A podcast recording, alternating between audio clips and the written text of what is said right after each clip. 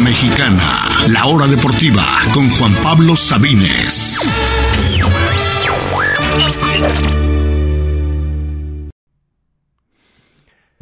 Bienvenidos, bienvenidos sean todos a la hora deportiva, bienvenidos a este programa de viernes 16 de junio. Vamos a cerrar la semana hablando de la selección mexicana y esta que puede haber sido su mayor humillación en muchísimo tiempo. Hablaremos de todo lo que salió mal en el partido de ayer ante Las Vegas.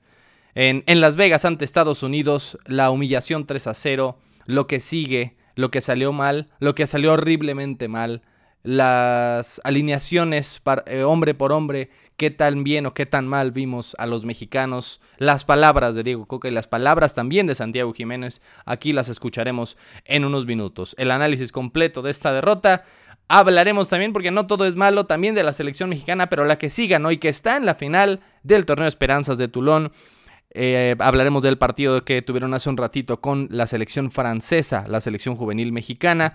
Hablaremos también, por supuesto, eh, para concluir la semana de lo que viene el fin de semana en el mundo deportivo, tanto en el mundo del fútbol, en el béisbol, por supuesto Fórmula 1. Hablaremos también para cerrar la semana un top 10 de las 10 actuaciones de un basquetbolista más eh, dominantes en la historia de las finales de la NBA aquí para cerrar la semana. Yo soy Juan Pablo Sabines, están escuchándonos en Radio Chapultepec 560 AM en la Ciudad de México y les recuerdo que pueden escuchar toda la salsa, toda la programación entera de Radio Chapultepec a través de radio chapultepec.mx en México y en cualquier parte del mundo. También en tunin en emisoras.com. Solamente busquen Radio Chapultepec en cualquier parte del mundo y de manera totalmente gratuita. Estamos, por supuesto, también en Spotify, Apple Podcast, Google Podcast. Los invitamos a seguir la hora deportiva por ahí, a escucharnos, a seguirnos, a dejar buenos comentarios. Gracias a los que ya lo hacen y a los que no, pues los invitamos cordialmente a hacerlo. Hay que iniciar con una pregunta, una pregunta incómoda, pero que es necesaria. Hemos, como selección mexicana, hemos tocado fondo y me encantaría aquí decirles que sí, que este es el fondo de la selección mexicana y que no puede ser peor que esto, pero es que no lo sabemos.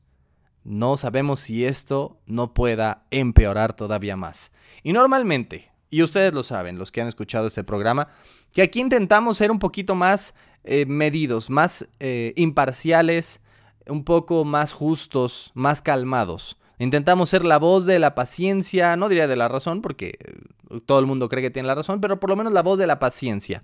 Todo el mundo se vuelve loco y queremos rasgarnos las vestiduras por un empate ante Jamaica o un amistoso ante Camerún y queremos correr al técnico a pesar de que acaba de llegar y no ha perdido un partido y queremos tomar medidas extremas como que no juegue ninguno de los europeos o que juegue, no sé, Aldo Rocha o alguno de los otros jugadores que no está en la selección y que creemos que va a haber una diferencia o medidas más extremas como mejor que México se quede sin mundial, como si eso le fuera a ayudar a alguien.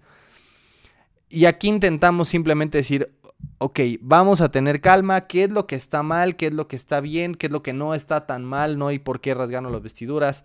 Vaya, cuando el juicio se nubla y, hay eh, enojo y frustración o tristeza, te impide realmente tomar, tomar buenas decisiones, hacer una crítica justa, una crítica real y ver realmente qué es lo que está mal y qué es lo que se puede cambiar.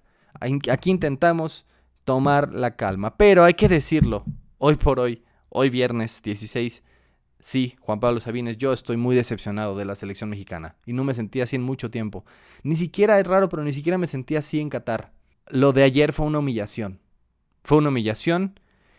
Y los culpables de esta, la peor humillación, ante el peor rival posible, nuestro máximo rival, al que no hemos vencido en seis partidos consecutivos, empatando la peor marca histórica, que además de todo es la peor derrota en un partido oficial en nuestra historia, en 100 años de historia contra Estados Unidos en partidos oficiales, no habíamos perdido tan humillantemente, nunca nos habían ganado por tres goles.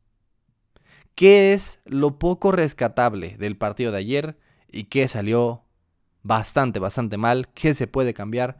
Lo analicemos poco a poco.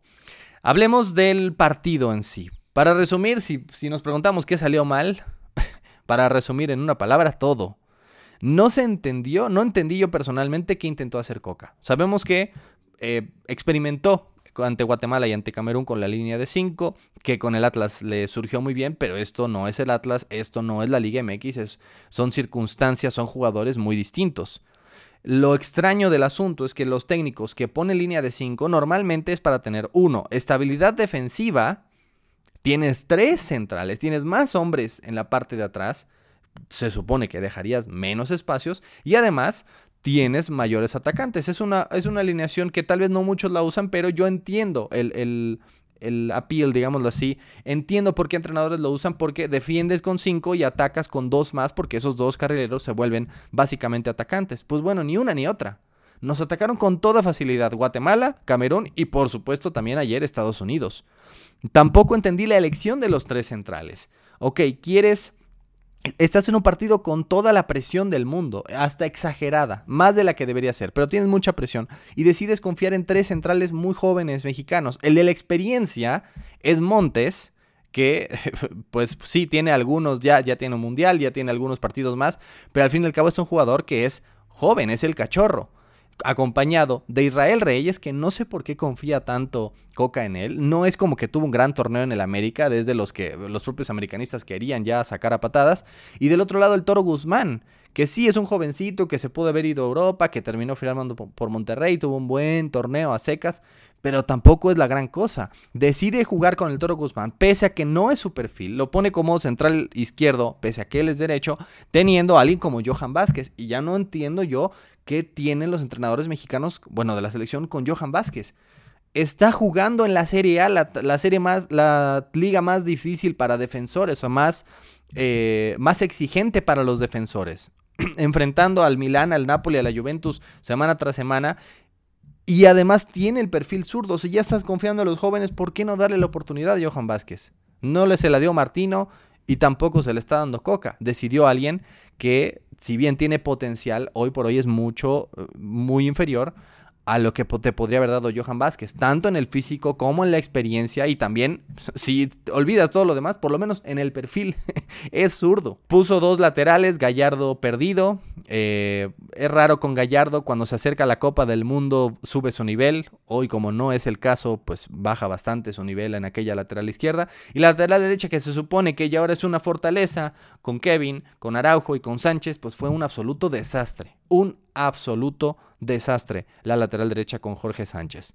Adelante Edson y Chávez, que son los mejorcitos en este momento, realmente muy desaparecidos. Adelante raro porque estaba Antuna por un lado, Orbelín del otro lado, aunque no son el mismo estilo de jugador, uno es más extremo, el otro es más 10, pero uno cada lado. Y no entiendo, le estás dando la confianza a los jóvenes pero no se la das al joven que está en mejor momento. El, tal vez el mexicano en mejor momento en todo el mundo. Santiago Jiménez decides más bien poner a Henry Martín, que sí no es mala opción, que tal vez te da un poco más de, eh, de apoyo defensivo, de apoyo con los medios. Pero Henry Martín, yo no recuerdo una, una sola que haya, no digo un tiro, una sola vez que haya tocado la pelota en el primer tiempo, no la recuerdo. No lo entiendo, no entiendo a Coca. Le da la confianza a jovencitos que no tienen experiencia en la central y sin embargo el que sí, el joven al que sí le debes dar la confianza lo dejas en la banca. No sé qué tienen los, los directores ni Martino, ni Coca contra, ni Santiago Jiménez, ni Johan Vázquez. O no los utilizan, o no los llaman, o se los dejan en la banca pese a que están jugando en ligas europeas y ponen en su lugar a jugadores de la Liga MX. No lo comprendo. Hablamos jugador por jugador. Eh, a ver, hablemos de Memo Ochoa. Yo sé que muchos le están tirando y en general le están tirando a los del América y sí, entre Edson y Jorge y Henry, pues ni, ni para dónde hacerse y Reyes además. Pero la realidad es que Ochoa no diré que jugó bien, pero los tres goles ninguno es su culpa. El primer gol, Jorge Sánchez la recibe mal, deja solito a Pulisic, que con todo y que no está jugando en el Chelsea es el mejor jugador gringo del, del momento, probablemente y básicamente definió totalmente solo ante Ochoa. Ochoa, eh, eh, vaya, achica bien en su poste y la pelota pasa por debajo de las piernas de Jorge Sánchez. Ni siquiera barrerse bien, sabe. Se barrió por el aire, la pelota pasa rasa al poste contrario de Ochoa y el primer gol. Realmente, ¿qué pudo hacer eh, Paco Memo en ese, en ese tiro? Nada. El segundo gol, el segundo gol es, es de risa es de primaria. Estás empezando el partido, estás empezando el segundo tiempo, estás parado, estás eh, apenas aclimatándote eh, después del descanso. Un minuto después ya estás mal parado y nos hacen un gol de contragolpe. Nunca lo había visto en mi vida, es absurdo. ¿Cómo te hacen un gol de contragolpe al minuto de empezar el segundo tiempo? Es realmente absurdo. Y otra vez, una eh, Weston McKenney le ganó por completo la velocidad al Toro Guzmán, que parecía sub-17, y tanto Sánchez como Montes quedaron también muy atrás de Pulisic y simplemente la tuvo que empujar. ¿Qué tuvo que hacer Ochoa ahí? Absolutamente nada. Porque fue un centro, fue un contragolpe un centro en el que tiró a medio metro de la portería. No había nada que hacer para Ochoa. Y en el tercer gol, pues bueno, la, esa sí es toda del Toro Guzmán también. Se queda eh, habilitando a Ricardo Pepi, que duele más porque es un mexicano americano que decidió jugar para ellos y que ahí está celebrándonos los goles en la cara, decidió eh, habilitar, eh, no decidió, el Toro Guzmán termina habilitando a Pepi y no entiendo los jugadores hoy por hoy que se quedan reclamando al bar, eh, reclamando fuera de lugar cuando existe el bar. Si hay fuera de juego, no tienes por qué levantar la mano, el, bar lo va a ver. Y si no lo hay, pues sigue la jugada. No tiene ningún caso que te quedes parado levantando la mano. Lo dejas habilitado y después totalmente solo a Pepi, que igual totalmente solo contra Ochoa, poco tenía que hacer el portero mexicano. Le tiran a muchos mexicanos, pero la verdad hoy por hoy no creo que Ochoa sea uno de los verdaderos culpables. No es que jugó bien, no es que tuvo una gran atajada, pero de los tres goles realmente ninguno pudo hacer mucho más. La defensa, eso sí, un absoluto desastre, ya lo hablamos, los errores de Reyes, constantes, los errores del Toro Guzmán, constantes, y Montes, pues que quedó, digamos, para limpiar el, la, los errores, digámoslo así, de los otros dos centrales y que también se terminó viendo mal. Gallardo desaparecido, Jorge Sánchez fue uno de los dos mexicanos que fue un absoluto, absoluto desastre. Y dejemos la playera aquí porque no es cuestión de que es jugador del América. El otro jugador que fue un absoluto desastre es un ex Chiva, hoy con Cruz Azul, Uriel Antuna. Otro jugador que no sabía ni recibir la pelota, pero ni recibirla bien podía. Una, una cuestión realmente, realmente tristísima, lo de Uriel Antuna. Orbelín muy poquito, Edson muy poco, Henry, insisto, no tocó el balón. En el segundo tiempo entraron algunos jugadores que tampoco es como que cambiaron todo. Ya entró Santi, pero igual puedes poner ahí a Van Basten y no va a haber mucha diferencia porque nadie les da balones, nadie les da la pelota. Arteaga entró cinco minutos a hacerse expulsar y hablaremos un poquito más de ello. Ociel Herrera lo intentó un poquito más allá en la lateral izquierda, pero realmente no me ha llenado el ojo en estos, en estos eh, amistosos y el partido de ayer. Y bueno, Córdoba que igual entró al final y que pues no está al nivel de lo que vimos con Tigres en la liguilla, que de todos modos fue muy poco y muy tarde. Ni un solo jugador mexicano se salva. Los que mejor le fueron son los que poco jugaron y que realmente no tuvieron la pelota. Y los peores, por mucho, por mucho, Jorge Sánchez y Uriel Antuna, un absoluto, absoluto desastre.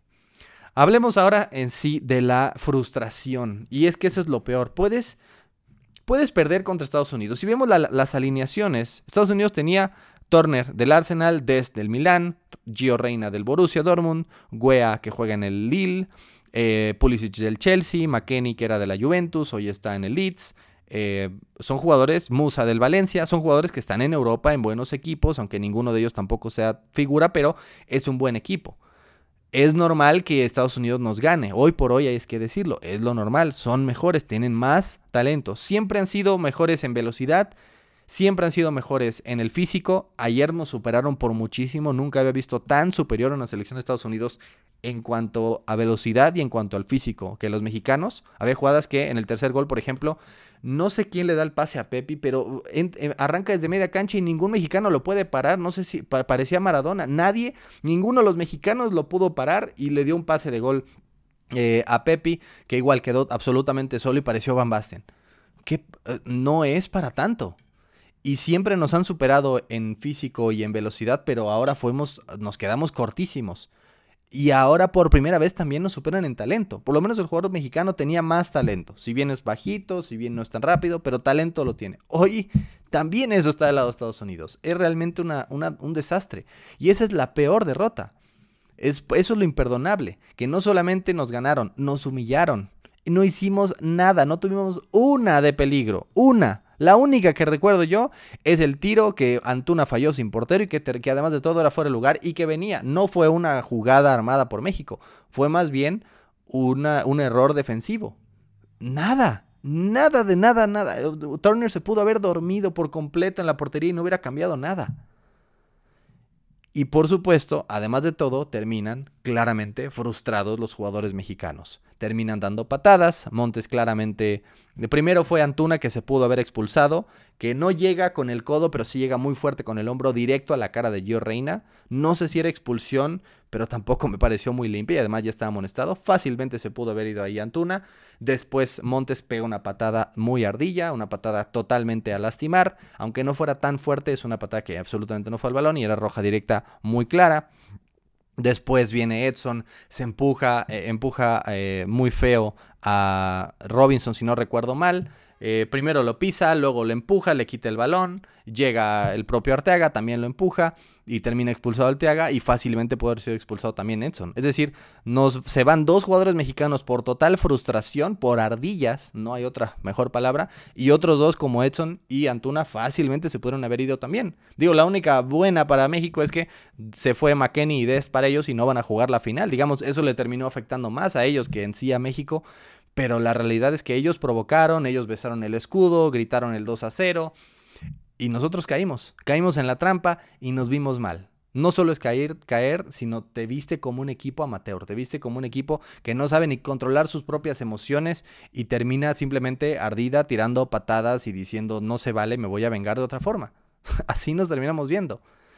Y lo peor de todo, lo peor de todo fue ya vino después de la tribuna. Es una frustración comprensible, pero también que no apoyamos aquí, que es el grito homofóbico. Que, en la Liga MX por lo menos ya no lo hemos escuchado tanto, pero en los partidos de México y sobre todo en Estados Unidos, los mexicanos, los paisanos allá, son los que más gritan. Y eso afecta a quién? A México. Porque aunque estemos jugando en Estados Unidos, obviamente, si está despejando el portero de Estados Unidos, pues el grito viene de la afición mexicana.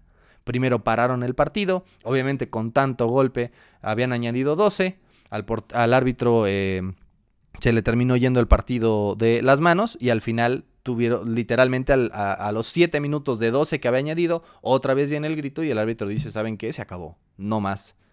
Y qué vergüenza, realmente qué vergüenza por nuestros jugadores y sí en parte por nuestra afición, porque esa fue la cara que mostramos ante el mundo.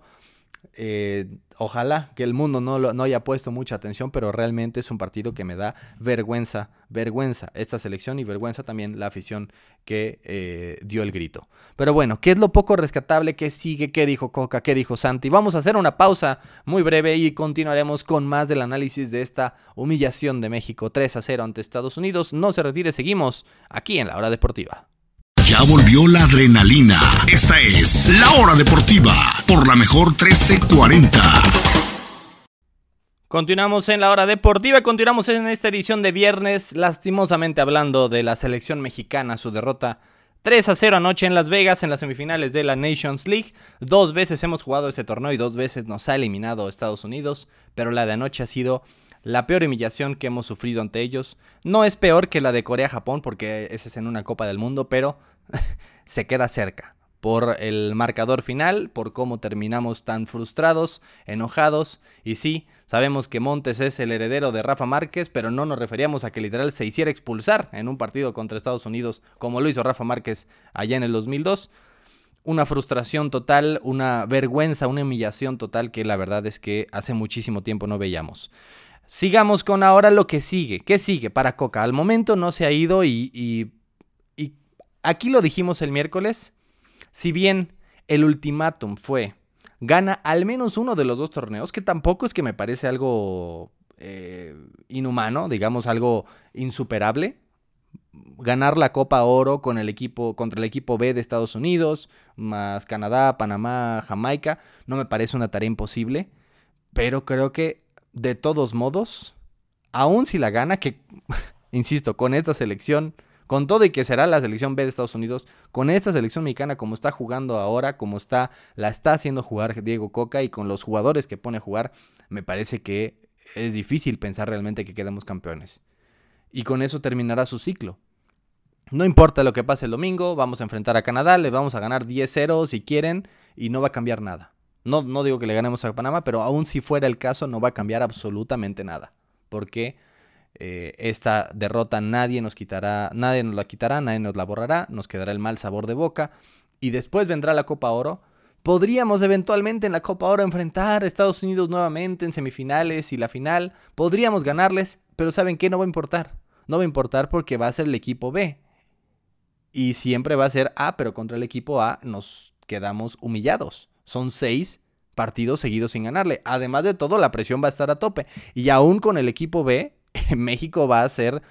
Eh, va a terminar tropezándose y, la presión le va a terminar costando a sí mismo. Sí va a ser el equipo B, pero aparte Berhalter ya va a estar de regreso. Aquí perdimos contra el interino del, contra el suplente del interino. Recordando que Berhalter estaba en una en una eh, problemas legales, llegó Anthony Hudson, dirigió algunos partidos, tuvo una oferta de Arabia Saudita, si no recuerdo mal, se fue y quedó BJ Callahan apenas 10 días antes de ese partido. Ese entrenador nos ganó. Así que no, no importa lo que pase la Copa Oro. No creo que la ganemos. No creo que le ganemos a Estados Unidos. Y aún si lo hacemos, no creo que importe. No creo que realmente cambie eh, un eventual triunfo sobre Estados Unidos y un eventual título de la Copa Oro, no creo que cambie mucho para la era Coca, que ya está en sus minutos finales. Así de temprano, así de pronto se terminará. Y me parece que es lo poco rescatable de este partido que al fin y al cabo, pues eh, sí, vendrán cambios importantes, por lo menos en la dirección técnica, un proceso que empezó mal, que empezó eh, siendo elegido por las decisiones incorrectas, por favores que se debían más que por realmente ser el mejor candidato, y que lo bueno es que no será este proceso y este técnico que sí, le dio mucho al Atlas y todo, pero no es el ideal, y ya está demostrado, no es el ideal para guiarnos a un mundial en nuestra propia casa donde las expectativas son aún mayores.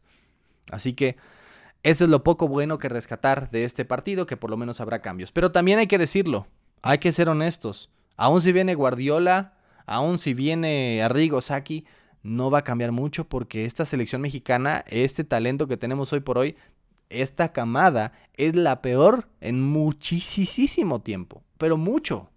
Tal vez desde los 70 inclusive, desde aquel desastroso Mundial de Argentina, no habíamos tenido una selección tan pobre. Y ahí teníamos un jovencito que era la gran promesa llamado Hugo Sánchez.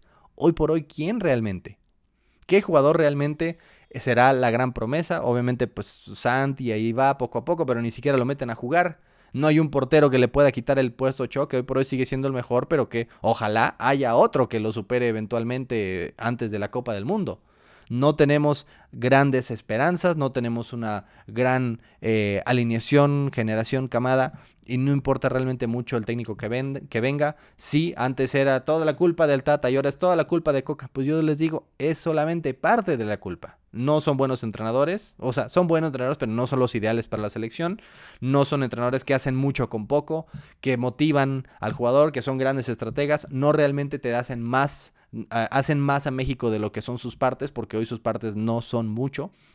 Y necesitamos un técnico que sea, que ese sea el caso, que motive, que sea un gran estratega o que por lo menos haga mucho con poco. Ya estaremos otros meses enteros, todo después de la Copa Oro hay realmente poco el resto del año, eh, prepararnos para la Copa América del 24, alguno que otro amistoso y más, más maldita Nations League, pero fuera de eso realmente va a ser un proceso largo de elección, probablemente quién es el candidato hoy por hoy número uno, Almada, que sí, hace seis meses hubiera sido, era mucho mejor porque venía de ser campeón con Pachuca, hoy tal vez eh, ha bajado un poquito el entusiasmo, pero ya, ya, veremos qué pasa. Son nuevas personas los que van a, terminar eh, escogiendo al nuevo técnico, pero es de lo poco rescatable que hay. Pero insisto, hay que decirlo. Hoy por hoy Estados Unidos es mejor. Me negaba a decirlo después de una derrota o dos derrotas. Hoy ya que son seis sin ganarles, no hay cómo negarlo. Estados Unidos es mejor. Canadá hoy por hoy parece también un mejor equipo, no tenemos la mejor camada, no importa mucho quién, qué técnico llegue, eso no va a cambiar. Y eh, creo que los problemas van mucho más allá. Obviamente ya eh, podremos hablar toda una hora de todos los problemas del fútbol mexicano, del descenso y descenso, de la cantidad de extranjeros, de los pocos mexicanos que realmente se van a Europa, que terminan más bien quedándose en México, el caso de Kevin Álvarez, el caso de Luis Chávez, el caso del Toro Guzmán pues sí, podemos hablar de muchas razones. Pero más allá de ello, hoy por hoy creo que lo poco positivo es que la era Coca terminará y que al final, al final empezará otro proceso que esperemos sea un poco mejor con un técnico que haga más con menos. hablando tanto de Coca, escuchemos las palabras del director técnico argentino después del partido, después de la derrota de anoche. Escuchemos a Diego Coca. Sinceramente, lógicamente también estamos dolidos por la derrota, por la forma. Eh, nosotros quisimos plantear un juego en el cual podríamos con nuestra estructura tratar de manejar la pelota, de poder encontrar eh, situaciones de gol, de poder encontrar pases filtrados. Creo que al principio lo tuvimos, pero claro, hay que no tuvimos la, asertividad como para poder terminar en gol. Eh, pero se hizo se estaba haciendo un partido largo, un partido disputado, un partido parejo.